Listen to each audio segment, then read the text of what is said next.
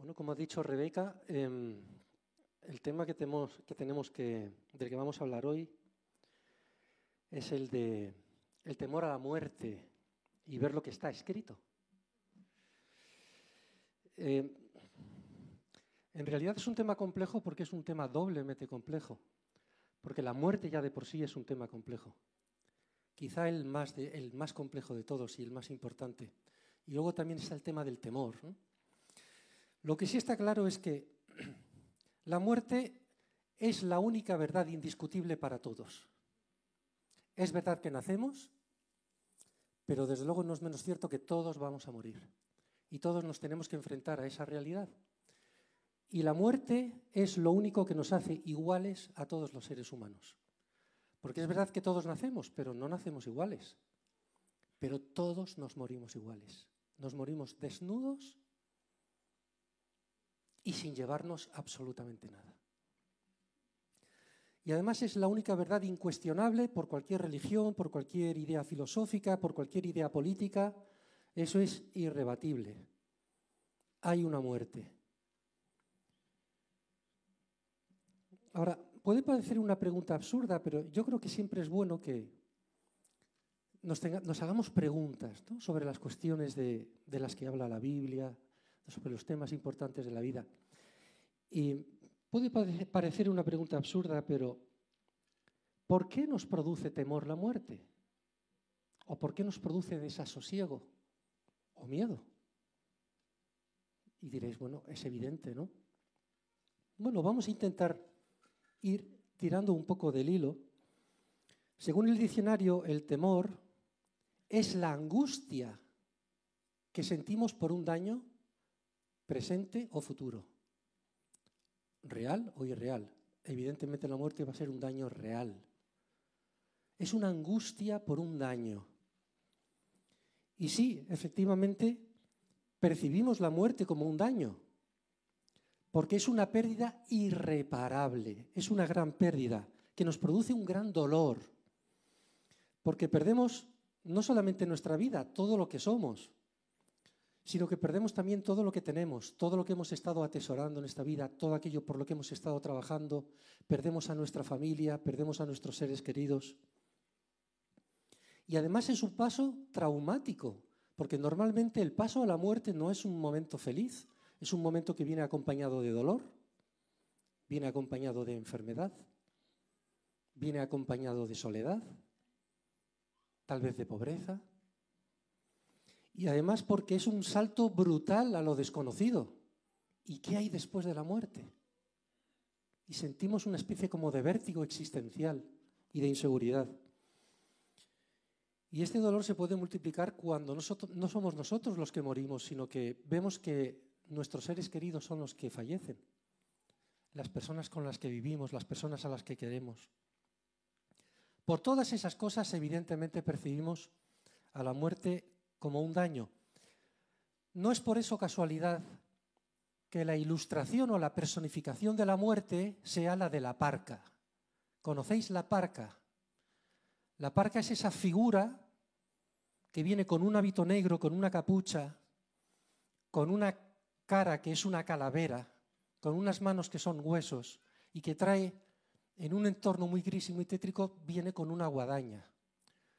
Una guadaña para decirnos que ya nos llegó la hora y una guadaña para segarnos los pies y llevarnos a no se sabe dónde. Así es como la percibimos y así es como la representamos. Ahora, también tenemos otra perspectiva para ver lo del dolor que nos produce la muerte. Y la muerte nos produce dolor porque ansiamos vivir porque nos aferramos desesperadamente a la vida, porque nadie quiere morir, ni siquiera las personas que se suicidan. Las personas que se suicidan es porque perciben el dolor a la muerte inferior al dolor que están experimentando aquí, pero en el fondo no quisieran suicidarse. Así que nuestra mente y nuestras emociones se revelan porque ansiamos vivir y nos decimos, no puede ser que muramos, no puede ser que todo acabe con la muerte. No puede ser que todo acabe aquí. Para esto he nacido. Así pues, la pérdida de la vida, la muerte, nos produce y temor porque ansiamos vivir Y además ansiamos vivir eternamente y vivir además en el paraíso. Siempre andamos buscando el paraíso, por lo menos aquí en la tierra, buscar vivir lo mejor posible, no vivir con dolor. Y aquí nos podíamos hacer también un par más de preguntas.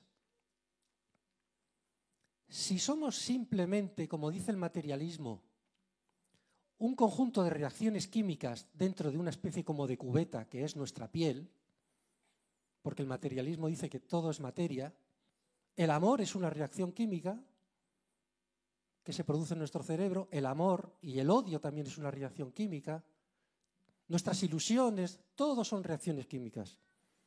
Entonces, ¿por qué nos aferramos tanto a la vida si somos solamente materia? ¿Será que seremos algo más que simplemente materia? Y después, otra pregunta. Si verdaderamente nacemos para morir, porque nuestro cuerpo trae ya en los genes el sello de la enfermedad y de la muerte, ¿no podíamos haber nacido programados para saber que vamos a morir y que la muerte nos diese lo mismo? Seríamos una especie como de, no sé, como de ser programado y estaríamos felices de haber muerto, de haber hecho lo que teníamos que haber hecho y asumiríamos la muerte de una manera natural, pero no.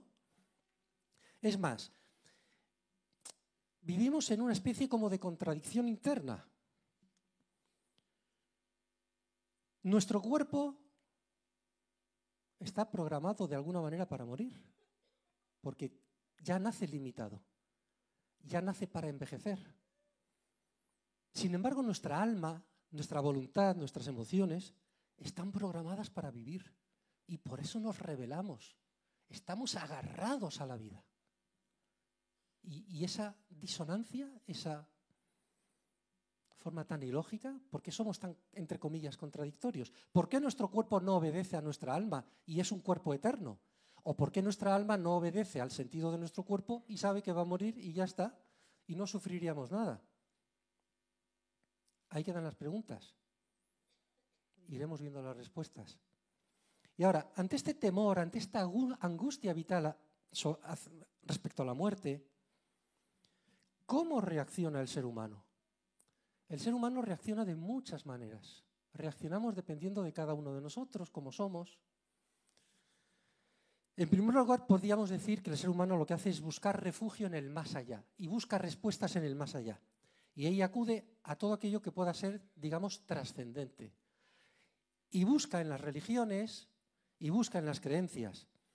Normalmente las religiones que son muy diferentes unas de otras y las creencias que son sobre lo que hay el más allá son muy diferentes, normalmente nos dicen que tengamos un código de conducta, una relativa moral, cumplamos una serie de ritos religiosos y que eso nos dará posiblemente la seguridad de que si hay una divinidad posteriormente, pues esa divinidad nos acepte en la eternidad. Otro tipo de religiones son ya más de tipo espiritista o animista y viven mucho más el mundo de los espíritus, que se supone que viven en el más allá y que están también aquí presentes. Otras personas buscan refugio en el ocultismo y se han dedicado a intentar comunicarse con los muertos o con los espíritus. Algunos le vendieron el alma al diablo, literalmente, para buscar la eternidad. Y otras personas están pensando en que sí, eso que hay más allá son los extraterrestres. Los extraterrestres nos arreglarán la vida. Ellos tienen la solución de la vida eterna y lo único que tenemos que hacer es contactar con ellos y esperarles a que se manifiesten. No sé cuántos millones y millones de euros llevamos gastados en los últimos decenios intentando buscar en el universo mensajes de los extraterrestres, intentando enviarles mensajes con antenas parabólicas impresionantes. Y ya os adelanto que el tema de los extraterrestres va a ir cada vez a más. Y cada vez vamos a tener noticias de los extraterrestres o los supuestos extraterrestres. Pero es algo que de alguna manera lleva a la gente a decir, bueno, es de ese más allá va a venir nuestra solución. O los seres humanos podemos qué hacer? Como no podemos vencer a la muerte, pues nos evadimos del problema, metemos el problema debajo de la alfombra, metemos ese polvo ahí y procuramos vivir como si no existiera. Y entonces nos dedicamos a vivir, que son dos días. Vamos a buscar los placeres de la vida, vamos a disfrutar de la vida y que me quiten lo bailado, como decimos en España. Y a veces esa manera frívola lleva a las personas a, pues no sé, hacer funerales por sus amigos donde sea una fiesta, donde se celebre la muerte de esa persona, o, o nos reímos de la muerte, hacemos bromas con la muerte, nos vestimos en Halloween de calavera y jiji, jajaja, y bueno, como si la muerte fuese un compadre, intentamos asumirla de esa manera, o en carnaval, ¿verdad? O podemos también, muchas personas lo que hacen es buscar un sentido a la vida, pero aquí, un sentido inmanente, y entonces buscan realizarse en el trabajo, en las artes, en la creatividad, en la política, en la filosofía, en la filantropía, en buscarle sentido a la vida haciendo algo por los demás. Incluso intentamos ir un paso más allá y decir, bueno, vamos a intentar gestionar esto del miedo a la muerte, vamos a intentar que sea algo más natural, de una manera intelectual y vamos a racionalizarlo. Hay clínicas que ayudan a las personas a morir y la verdad es que tienen cosas buenas, porque, por ejemplo, son sinceros con ellos y les dicen, mira, tienes un cáncer, te pueden quedar tres, cuatro, cinco meses de vida, pero seguimos trabajando contigo. Pero le ayudan a esa persona a que se sienta más tranquila, a los familiares a que puedan vivir mejor ese tránsito. Y bueno, todo eso está bien. Y si vamos incluso un punto más allá, ya hay movimientos ideológicos que lo que quieren es hacernos ver la muerte como una transición que debe ser asumida como un deber ciudadano. Y bueno, si vais a novelas de ciencia ficción, ya los seres humanos tenemos un chip y en el momento en que el chip nos dice, llegó tu hora, apártate que vas a morir. Te apartas como un buen ciudadano, te mueres y se acabó. Y luego hay otros que no quieren evadir el problema y quieren ir a por el problema. Vamos a ir a por la muerte. Y llevan siglos buscando el elixir de la vida. Vamos a encontrar esa pócima maravillosa que nos permita ser eternos. Ahora no estamos buscando el elixir de la vida, pero tenemos quien nos va a dar ese elixir de la vida. Y tenemos la ciencia. Todos los avances en medicina, en biología, en genética, en neurología, en neurociencia, en nanotecnología, nanorobótica, en informática, que son impresionantes, las confianzas del ser humano ahora están puestas en la ciencia, porque la ciencia ha abierto una cantidad de posibilidades impresionantes. Y hay quien verdaderamente, y hay muchos científicos que creen que se puede vencer a la muerte. De hecho, bueno, y esto ya es muy antiguo, ¿no? Pero con el tema de los neurotransmisores, hay neurotransmisores microscópicos y está todo pensado para que nos los inyecten y vayan a las neuronas del cerebro a las que tienen que ir.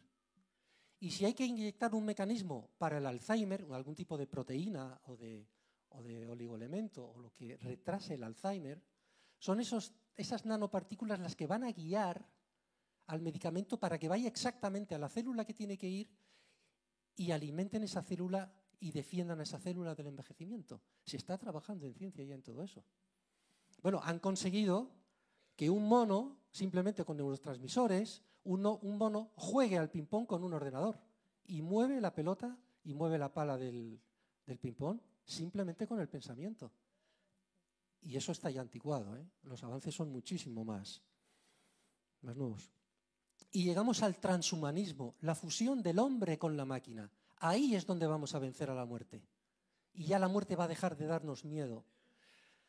Y no son personas tontas, ¿eh? son personas muy inteligentes.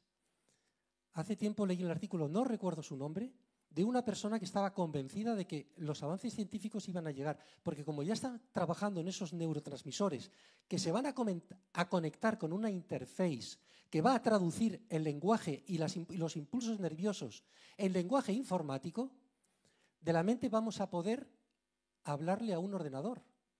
Y luego desde el ordenador también van a poder entrar en nuestra mente. Y esta persona decía que en el momento que se consiga eso, todo el, por así llamarle, el software de la vida que está en su cerebro iba a pasar a la máquina. Su cuerpo moriría y él seguiría viviendo en el ordenador. Y por ahí va la ciencia. Y esas son formas que tenemos los seres humanos de defendernos ante esa angustia. Suponiendo que lo consiguiera, claro, el problema es que luego no venga alguien y le dé reseteo al ordenador. Y no son personas tontas, estamos hablando de personas muy inteligentes. ¿Con cuál de estas posturas te sientes tú identificado? Pero mira, recuerda, estas tácticas, estas soluciones que busca el ser humano dentro de su impotencia y de su imposibilidad, no quitan el miedo a la muerte. Pueden ayudar a enfocar el problema de la muerte, pero no quitan el miedo a la muerte, simplemente lo anestesian. Y mira, sea cual sea tu creencia, no te engañes y no evadas el problema. Tienes que enfrentarte a la realidad de la muerte. Y sobre todo los jóvenes, porque los jóvenes, cuando somos jóvenes, tenemos, sí, la muerte es una cuestión ahí teórica, pero lo vemos tan lejos. Pero yo que ya tengo algunos años, le quiero decir a los jóvenes, mirad, la muerte no es un tema de viejos. En primer lugar, porque te puede sorprender en cualquier momento. Y segundo, porque la percepción del tiempo es muy diferente cuando eres joven de cuando eres mayor. Cuando eres joven te crees que, bueno, eso es que ni llegará nunca. De repente un día te levantas y tienes 40 años y dices, ¿cómo han pasado 40 años? Y al día siguiente te levantas y tienes 65 años. Y la vida es así. Si no, hablad con los mayores, os dirán, qué rápida ha pasado la vida. Y es ahora cuando tenéis que prepararos para enfocar el tema. Ahora, podéis decir, claro, tú nos dices, enfrentada, enfrentaos a la muerte. Tú nos dices, mira la muerte cara a cara. Ya, pero ¿con qué herramientas? Porque ya lo he intentado hacer y lo único que he conseguido es que me dé miedo, que me dé angustia. Bueno, hasta aquí es como vemos los seres humanos el problema de la muerte, pero ¿y cómo ve Dios la muerte? ¿Qué nos ha dicho Dios de la muerte? ¿Tiene la Biblia algo que decir de la muerte? Pues algo tendrá que decir, porque desde el primer libro hasta el último libro no hace otra cosa que hablar de la vida y de la muerte. De la vida y de la muerte. Además, la Biblia tiene una ventaja. Es un libro sincero. No está hecho para que se venda mucho, no está hecho para que lo que diga nos caiga bien, no está hecho para alimentar nuestro ego, está hecho para decirnos la verdad, nos guste o no nos guste. Y desde luego sinceridad en la Biblia vais a encontrar. Y vamos a Eclesiastes 3:11. Y ahí dice, refiriéndose a Dios, todo lo hizo hermoso en su tiempo y ha puesto eternidad en el corazón de ellos, sin que alcance el hombre a entender la obra que ha hecho Dios desde el principio hasta el fin. No podemos entender muchas cosas, pero ahí es tajante la Biblia y dice, Dios puso eternidad en el corazón del hombre. Y eso ya nos da una pista. ¿Por qué nos aferramos a la vida? Porque hemos nacido para ser eternos. El accidente no es que queramos ser eternos, el accidente es que este cuerpo se nos muere. Pero Dios puso su huella y nos creó para ser eternos. Y entonces, si nos hizo eternos, ¿por qué creó Dios la muerte? Bueno, a lo mejor no es Dios el que ha creado la muerte. La muerte es un resultado de algo, es una consecuencia de algo. Vamos a ir a la Biblia a partir de ahora y vamos a ver que la Biblia habla de tres muertes. Bueno, en realidad habla de dos muertes, pero hay una muerte que se puede como desdoblar y ahora lo veremos. Habla claramente de la muerte física, que es la muerte del cuerpo, y deja muy claro que solo hay una muerte física y solo se muere una vez, que es puntual en un momento determinado y que no es irreversible, es decir, que es inevitable, que nos vamos a morir. El mismo libro de la Biblia, Eclesiastés, en el capítulo 8, versículo 8 dice, no hay hombre que tenga potestad sobre el espíritu para retener el espíritu, ni potestad sobre el día de la muerte, y no valen armas en tal guerra. Llegado ese momento, no tenemos poder para retener nuestro espíritu. Y en Hebreos capítulo 9, versículo 17 dice que está establecido para los hombres que mueran una sola vez. Por tanto, todas esas ideas y esas filosofías que dicen que nosotros lo que hacemos es un continuo vivir, un sentido cíclico de la vida. Nacemos y morimos y volvemos a nacer y volvemos a morir y volvemos a nacer y volvemos a morir. Ese sentido cíclico de la vida de que todo simplemente es una transformación, pero que nada cambia, no es bíblico. Es más, la concepción que tiene de la vida la civilización judeocristiana es una concepción lineal. Hay un origen con un propósito y hay un devenir y hay un final. Es lineal. Y en esa linealidad de la vida hay un momento que es la muerte física y solamente una muerte física. O sea que la vida rebate. Si creéis que, bueno, os moriréis, pero luego, no sé, volveréis a nacer como una flor o como una mariposa, la Biblia dice que ni hablar. Y en segundo lugar hay una muerte espiritual, que es la muerte del alma, la muerte del espíritu. Al igual que en la muerte física solamente hay una, pero no se produce en un momento determinado. Es continua, es un estado continuo de situación del alma, pero es reversible. Vamos a profundizar un poco en esta muerte espiritual. Jesús, a un discípulo suyo, que estaba con él y que quería seguirle, le dijo, sígueme. Y el discípulo le dijo, Lucas 9:59, Señor, déjame que primero vaya y entierre a mi padre. Parece ser que no se estaba refiriendo tanto a que su padre se había muerto y que quería ir al entierro, sino a que espérate a que mis padres se mueran, voy a cuidarles y cuando dentro de unos años ya mis padres hayan fallecido, entonces me dedicaré a ti y a tu mensaje. Pero la, respuesta de Jesús fue muy radical y le dijo, deja que los muertos entierren a los muertos. Y tú ve y anuncia el reino de Dios. Deja que los muertos espirituales, aunque estén vivos pero están muertos, entierren a sus muertos físicos. Jesús nos habla de esta muerte. Esta muerte espiritual se produce en esta vida, al igual que la muerte física, y es universal, nos afecta a todos. Y aquí vamos a dar un poquito de doctrina fundamental cristiana.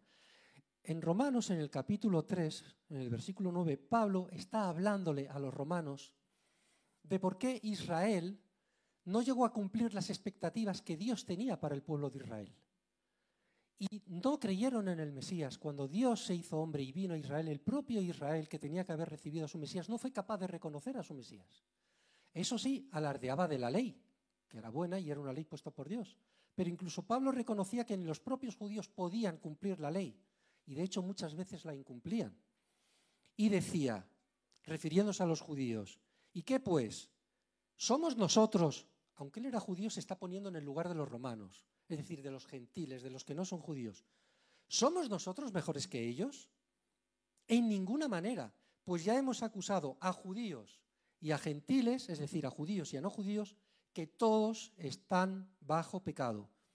No hay justo ni aun uno, todos se desviaron, aún se hicieron inútiles, no hay quien haga lo bueno, no hay ni siquiera uno. Y esa es la culpabilidad universal del hombre. Y por cierto, aquí deja claro muy Pablo que no hay una superioridad moral de los no judíos respecto a los judíos. Esto, por supuesto, cuando se decía, bueno, es que el cristianismo, no, una mala interpretación del cristianismo, una interpretación interesada, es la que se utilizó para perseguir al pueblo judío porque había matado al Mesías. Eso es totalmente falso, eso no está en la palabra. Al contrario, lo que le está diciendo a los gentiles es, si hay maldad en, Israel, exactamente la misma maldad hay en los que no son judíos. ¿vale? El problema del pecado es universal. Y luego, ese pecado, en Romanos 5.12, claramente Pablo dice, por ese pecado entró en el mundo, el pecado entró en el mundo y por el pecado entró la muerte. Ah, o sea que la muerte no era algo original, sino que por nuestra rebelión a Dios vino la muerte física. Dice, y así la muerte pasó a todos los hombres porque todos pecaron. Porque la paga del pecado es la muerte. El resultado del pecado es la muerte. El resultado de vivir de espaldas a Dios es la muerte. Sin embargo, esta muerte espiritual, al contrario que la muerte física, sí es reversible. Y en Efesios dice Pablo, pero Dios, que es rico en misericordia, por su gran amor con que nos amó, aun estando nosotros muertos en nuestros pecados, nos dio vida juntamente con Cristo. Y en el versículo 8 da la clave, porque por gracia sois salvos por medio de la fe. Y esto no de vosotros, pues es un don de Dios, no por obras para que nadie se gloríe. Entonces, de esa maldición del pecado, Dios nos salva en Cristo. Es en Cristo donde está la solución. En Cristo es donde tenemos refugio, en Cristo es donde tenemos seguridad, en Cristo es donde tenemos la solución al problema de nuestras ansias de vivir eternamente. Y posteriormente habla también de una muerte espiritual, pero que podríamos decir ya que es una muerte espiritual eterna, que ya no es reversible y que se produce en el momento de morir. Habíamos visto como en Hebreos, eh, el autor de Hebreos decía que estaba establecido para los hombres que mueran una sola vez y después de esto el juicio. Y el libro de Apocalipsis dice, en el versículo 2.11, el que tiene oído, oiga lo que el Espíritu dice a las iglesias. El que venciere no sufrirá daño de la segunda muerte. Hay una segunda muerte, que es una muerte eterna. Y Dios nos quiere rescatar de esa muerte eterna. Y solamente en Cristo tenemos solución. Y en el 21.8 dice, pero los cobardes, los incrédulos, los abominables, los homicidas, los fornicarios y los hechiceros, los idólatras y todos los mentirosos tendrán su parte en el lago que arde con fuego y azufre, que es la muerte segunda. Hay una muerte segunda. Hay una muerte segunda. Y solo en Cristo tenemos solución. Y después de la muerte física viene nuestra muerte segunda. Y es una muerte espiritual para siempre. Ahora, si tú eres una persona, tú que nos escuchas, y eres una persona pues que no crees en Jesús o crees de una manera escéptica o no termina de convencerte, yo te diría esta mañana, no es la muerte física la que debe darte miedo, es la muerte espiritual. La muerte física es consecuencia de la muerte espiritual. Para resolver el problema de la muerte física, hay que resolver primero el problema de la muerte espiritual. Y solo lo podemos resolver en Jesucristo, quien nos da perdón de pecados si nos arrepentimos y vamos a Él. Y entonces es cuando le podemos perder miedo a la muerte física, solo en Jesús. Jesús dijo, En Juan capítulo 14, versículo 6, le dijo a uno de sus apóstoles, a Tomás concretamente, yo soy el camino y la verdad y la vida. Y no es que Jesús, no es que Jesús nos pueda dar la vida eterna, es que Él es la vida eterna. Yo soy, en el 11.25 dice, yo soy la resurrección y la vida. Se lo dijo a la hermana de Lázaro cuando Lázaro estaba muerto en el sepulcro y ya hedía, porque llevaba cuatro días muerto. Antes de resucitar le dijo a su hermana, yo soy la resurrección y la vida, y el que cree en mí no morirá eternamente. ¿Crees esto, Marta? Y esa es la pregunta que nos hace a todos. ¿Crees esto?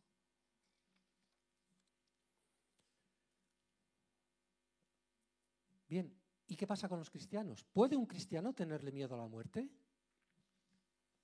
Bueno, en primera de Juan 5:12, el apóstol Juan nos dice, el que tiene al Hijo tiene la vida. El que no tiene al Hijo de Dios no tiene la vida. Si tenemos al Hijo, tenemos la vida. Entonces, en principio, pues los cristianos, si están seguros de su salvación, pues no tendrían que tenerle miedo a la muerte. Sin embargo, el tema es más complejo, porque un cristiano sí puede sentir angustia y temor ante la muerte. Bien porque no haya experimentado totalmente la verdad liberadora que hay en la palabra, por eso es fundamental que estemos pegados a la palabra, pegados a las promesas de Dios, pegados a lo que Dios nos ha dicho, porque es la verdad de Dios la que rompe nuestros prejuicios y la que rompe nuestros miedos. Por eso tenemos que trabajar la palabra, y creer lo que Dios dijo. Si esa verdad liberadora no se ha pegado a ti, pues es posible que estés en esa situación. Tienes que buscar en la palabra. Pero también es verdad que hay cristianos que han vivido experiencias muy traumáticas por la con la muerte. Y no todos son igualmente golpeados por la muerte. Hay personas que han, que han, que han y yo las he conocido, cristianas que han, sus hijos pequeños han muerto en sus brazos por un accidente. O su marido joven ha muerto y se han quedado viudas desde jóvenes o, han visto experiencias terribles de, amigos o, la experiencia de la guerra. Por eso no tenemos que tener posturas superficiales sobre esto. Ojo con ir de listos ¿eh? y de dar consejos sin saber a veces lo que estamos dando. No podemos ir con posturas superficiales y no podemos decir, ah, es imposible que un cristiano le tenga miedo a la muerte. Hay que tener gozo, hay que estar sonriendo. El duelo no tiene sentido. No, cuidado. Los cristianos también tienen que pasar el duelo. Y tienen que pasar el duelo bien. Y nosotros lo que tenemos que hacer es saber acompañarles en ese momento de duelo. Y a veces no necesitan palabras, lo que más necesitan es nuestra compañía. Porque en el momento del duelo, esa pérdida del ser querido al que te es arrancado produce un gran sentimiento de soledad. Y estamos hablando de personas que creen en Dios. Y sí, saben que esa persona se va con Dios y que está mejor, pero ese, ese dolor sigue ahí. Entonces, tenemos que hacer un esfuerzo por entender a los que están en duelo, a los que sufren el tema de la muerte, lo experimentan de una manera cruda, y entender el dolor y la soledad que tienen. Ahora, yo que no pretendo saberlo todo, ni yo he tenido experiencias traumáticas con la muerte, he visto morir, he visto morir a mi padre, he visto morir a compañeros o amigos, pero no he tenido esa experiencia tan fuerte que algunos de vosotros habéis experimentado. Con mucha humildad quiero que vayamos a la palabra y os hago esa propuesta para intentar ver qué dice la palabra, pero vamos a hacer el esfuerzo de no mirar la muerte como la vemos nosotros. Vamos a intentar ponernos en el lugar de Dios y vamos a ver cómo Él ve la muerte. No se trata de cómo tú ves la muerte. Ponte en el lugar de Dios. ¿Cómo ve Dios la muerte? Y vamos a ir a la iglesia de Corinto. Corinto era una iglesia muy cosmopolita, una iglesia con gente de dinero, gente que tenía muchos orígenes, judíos y, algunos esclavos y muchos gentiles. Era un puerto de mar, aquello era un hervidero de todo. Y en Corinto Pablo les escribe porque había un problema, y es que algunos de los, de los cristianos de Corinto habían empezado a predicar que la resurrección de los muertos no existe. Y Pablo entra en el problema y les dice, 1 Corintios 15, porque primeramente os he enseñado lo que asimismo recibí, que Cristo murió por nuestros pecados, conforme a las Escrituras y que fue sepultado y que resucitó el tercer día conforme a las escrituras. Y ahora dice, pero si se predica que resucitó Cristo de los muertos, ¿cómo es que algunos de vosotros dicen que no hay resurrección de muertos?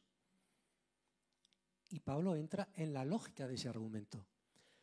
Porque si no hay resurrección de muertos, entonces tampoco Cristo resucitó. O sea, predicáis la resurrección de Cristo, pero luego estáis predicando que no hay resurrección de muertos, que es, bueno, eso de la resurrección hay que interpretarlo de una manera espiritual, ¿verdad? Hay teólogos que ya lo están diciendo. No es que haya una muerte, una resurrección de este cuerpo, es una, es una resurrección espiritual, pero él dice, si no hay resurrección de muertos, tampoco Cristo resucitó. Y si Cristo no resucitó, vana es entonces nuestra predicación. Y vana, es decir, absurda, inútil, es vuestra fe. Y somos encontrados que somos falsos testigos de Dios, porque si hemos testificado de Dios que Él resucitó a Cristo, si es verdad, al cual no resucitó, si en verdad los muertos no resucitan, pues entonces tampoco Cristo resucitó. Y si Cristo no resucitó, vuestra fe es vana. Aún estáis en vuestros pecados. ¡Wow! O sea, dice, no os habéis enterado de nada. No os habéis enterado de nada. Si los muertos no resucitan, comamos y bebamos, porque mañana moriremos. Entonces Pablo dice, claro, si no hay resurrección de muertos, pues ¿qué vamos a hacer? ¿Os acordáis como al principio decíamos que muchas personas lo que querían es, no, nos olvidamos de la muerte y a vivir? Comamos y bebamos porque todos somos necios. ¿Qué hacemos aquí?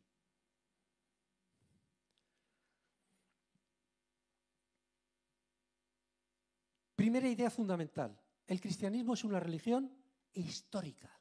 ¿Eso qué quiere decir? Que está basada en un hecho histórico. Y el hecho histórico es que Jesús resucitó de entre los muertos. Si esto no lo tenemos claro, tenemos que repensar toda nuestra doctrina, toda nuestra vida. No sirve de nada que vengamos a la iglesia. Es una religión histórica porque está basada en un hecho histórico. Si ese hecho histórico no aconteció, apaga y vámonos. Estamos perdiendo el tiempo. Y sigue Pablo. Pero entonces diréis, alguno de vosotros dirá, a ver Pablo, ¿cómo van a resucitar los muertos? ¿Con qué cuerpo vendrán? Mira, la gente se muere y los gusanos se comen todo el cuerpo. Luego al final lo que quedan son huesos y luego al final lo único que queda es una calavera. ¿Qué cuerpo es ese para resucitar? Esta es una pregunta retórica la que hace Pablo. Pero vamos a ver lo que sigue diciendo Pablo. Pero esto digo, hermanos, que la carne y la sangre no pueden heredar el reino de Dios, ni la corrupción hereda la incorrupción. Porque es necesario que esto corruptible, y se está refiriendo al cuerpo físico, a nuestro cuerpo, es necesario que esto corruptible se vista de incorrupción y que este cuerpo mortal se vista de inmortalidad. Y cuando esto corruptible se haya vestido de incorrupción y esto mortal se haya vestido de inmortalidad, entonces se cumplirá la palabra que está escrita. Segunda idea fundamental. Nuestro viejo cuerpo no puede heredar la vida eterna. Dios no puede coger ahora y decir, venga, José Carlos, con este cuerpo que tienes, a partir de ahora eres eterno. No puede, porque hay una serie de leyes espirituales y de leyes físicas. A ver si se entiende. Voy a intentar explicarme para que esto se entienda. Porque a veces decimos, bueno, si Dios puede, a veces se interpreta muy mal el poder de Dios. Hay muchas cosas que Dios no puede hacer. Cosas que vayan contra la lógica, cosas que vayan contra sus principios morales, por ejemplo. Entonces, necesitamos un nuevo cuerpo. Y para ello, nuestro cuerpo, este cuerpo tiene que morir. No es que Dios quiera la muerte, porque Dios cuando nos, en su diseño original, no estaba la muerte en sus planes. Es que Dios ya no puede, porque somos nosotros los que nos hemos retirado y hemos traído la muerte a este mundo. La muerte no es un capricho de Dios. La muerte es la consecuencia lógica de dónde estamos los seres humanos. Y Pablo da un ejemplo ilustrativo. Porque a ese que le decía, ¿cómo van a resucitar los muertos? ¿Con qué cuerpo vendrán? Pablo le responde, necio, lo que tú siembras no se vivifica si no muere antes. Y pone el ejemplo de la semilla. Dice, mira, la semilla tiene que morir para que luego salga el árbol. Pero en realidad la semilla como tal, digamos que deja de ser semilla, pero el árbol es la semilla. O sea, ese germen que está en la semilla es lo que va creciendo, creciendo, pero tiene que dejar ser semilla, si no, no puede convertirse en árbol. Y hay un ejemplo en la naturaleza que yo creo que es válido para transmitir esta idea, y es el ejemplo de la metamorfosis. Dice el diccionario que la metamorfosis es la transformación de algo en otra cosa.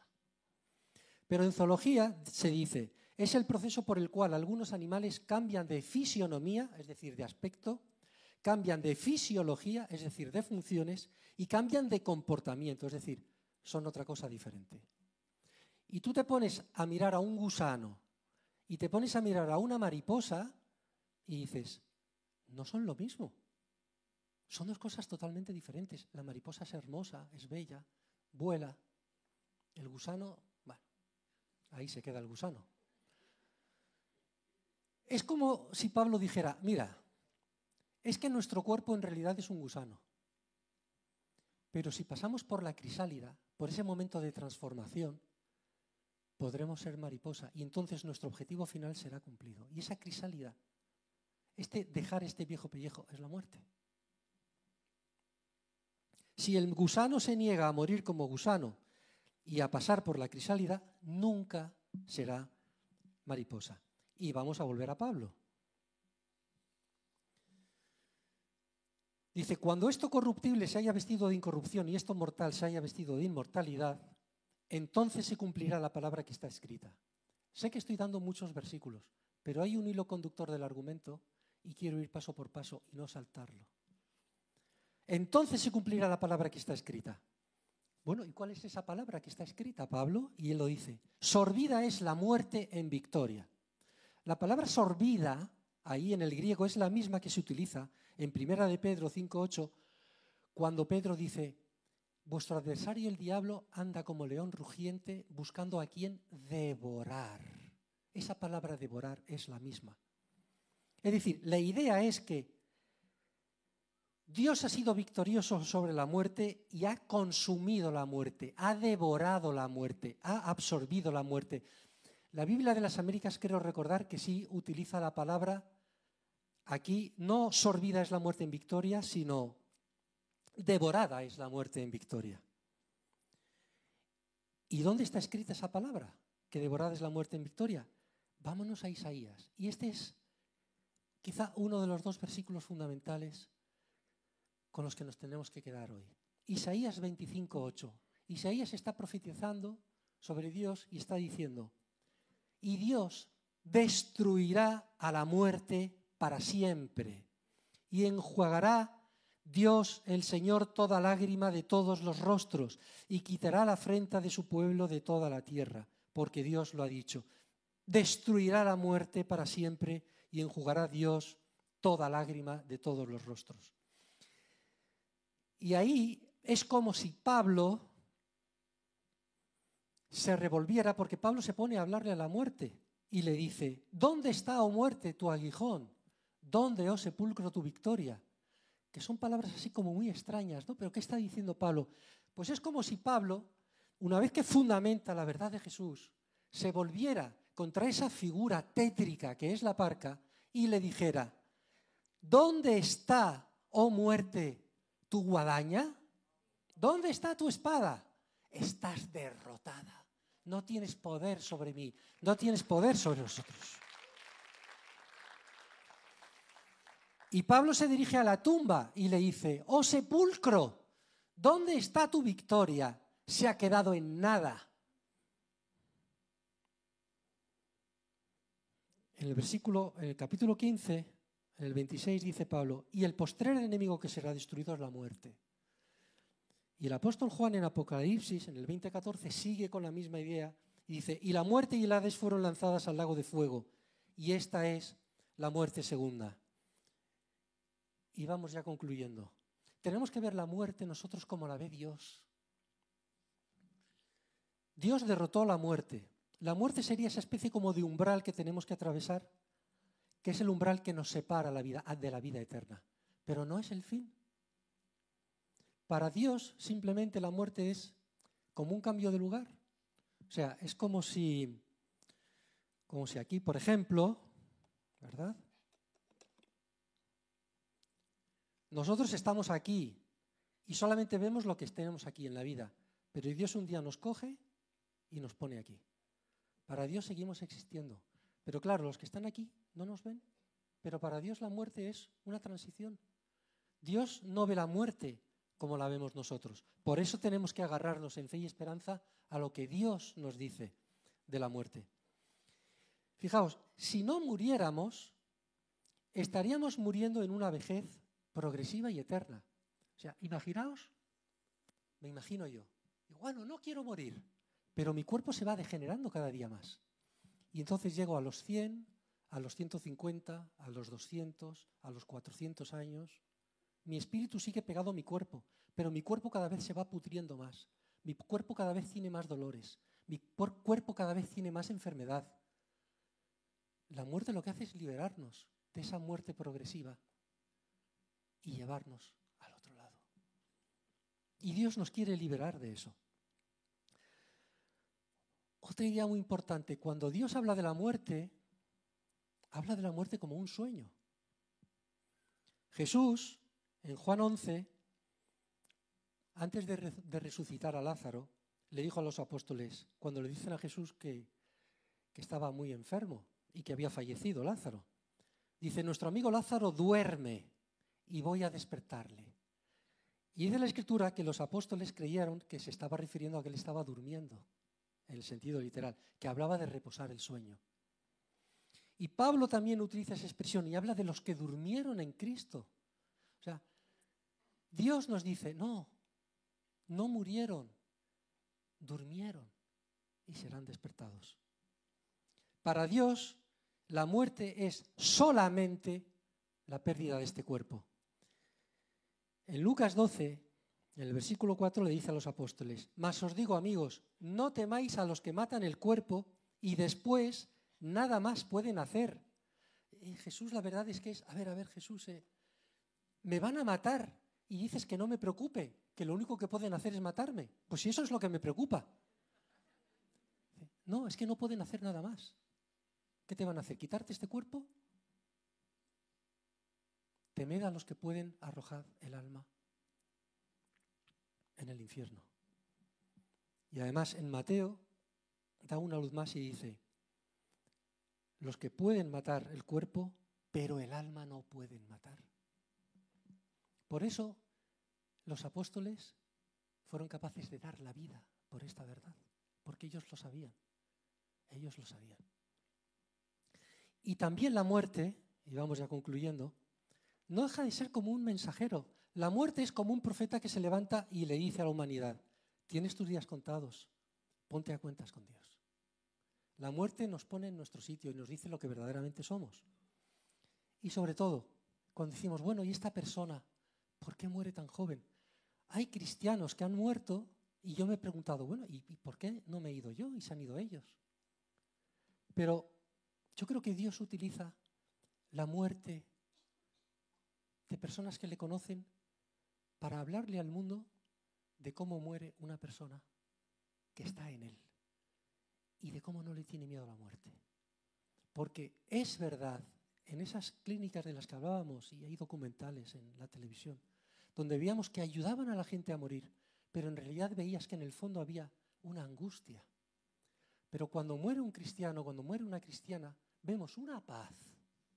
Y nosotros conocemos casos. Una paz que dices, madre mía, esto no está fabricado por el, por el ser humano. Esto es algo que está hecho por Dios. Ese es el sello de Dios. Así que nuestro verdadero temor debería ser no estar preparados para el momento de nuestra muerte. Y deberíamos de llegar al momento de nuestra muerte y decir, como decía Pablo, he peleado la buena talla, la buena batalla, he acabado la, la carrera, he guardado la fe. Y sí, la muerte es una experiencia difícil, pero la voluntad de Dios no es que vivamos en temor como los que no tienen a Dios. La voluntad de Dios es que vivamos en la paz que da la esperanza. La paz que da la esperanza. Deja que la verdad de la palabra te ilumine y fortalezca tu fe y tu esperanza. Y ya para terminar, otro versículo que enlaza con el de Isaías 25.8 y es en Apocalipsis 21.4 enjugará Dios toda lágrima de los ojos de ellos, y ya no habrá muerte, ni habrá más llanto, ni clamor, ni dolor, porque las primeras cosas pasaron. Está escrito. Quiero ahora que estemos unos segundos meditando cada uno de nosotros dónde yo estoy respecto a la muerte.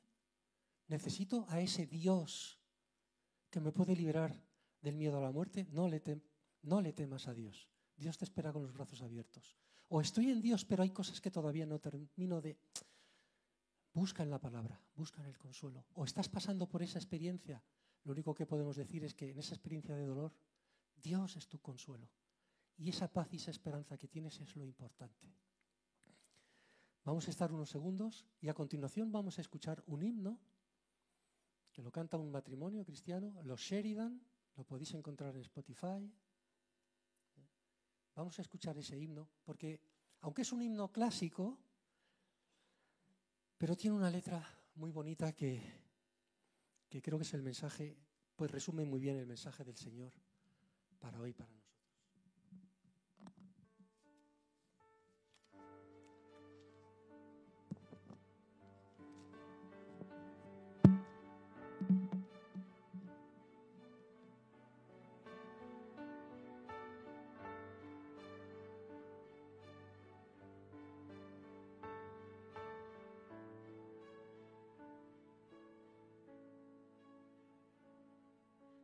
Y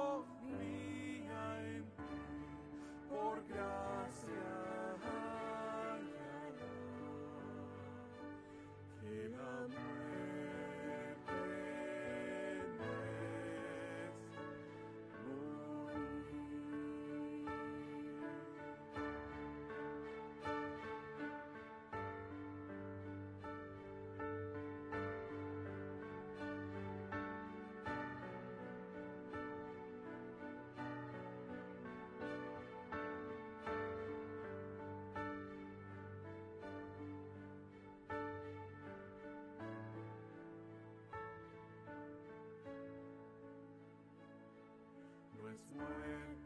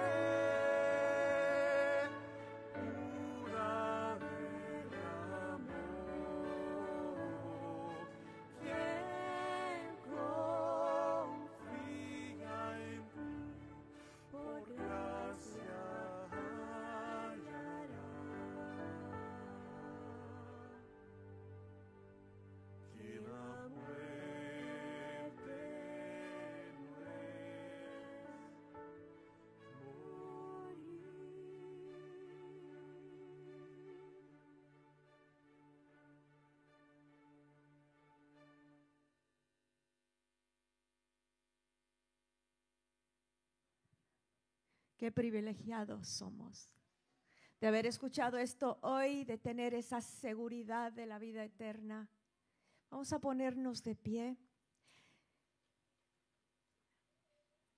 Damos gracias a Dios por su palabra esta mañana.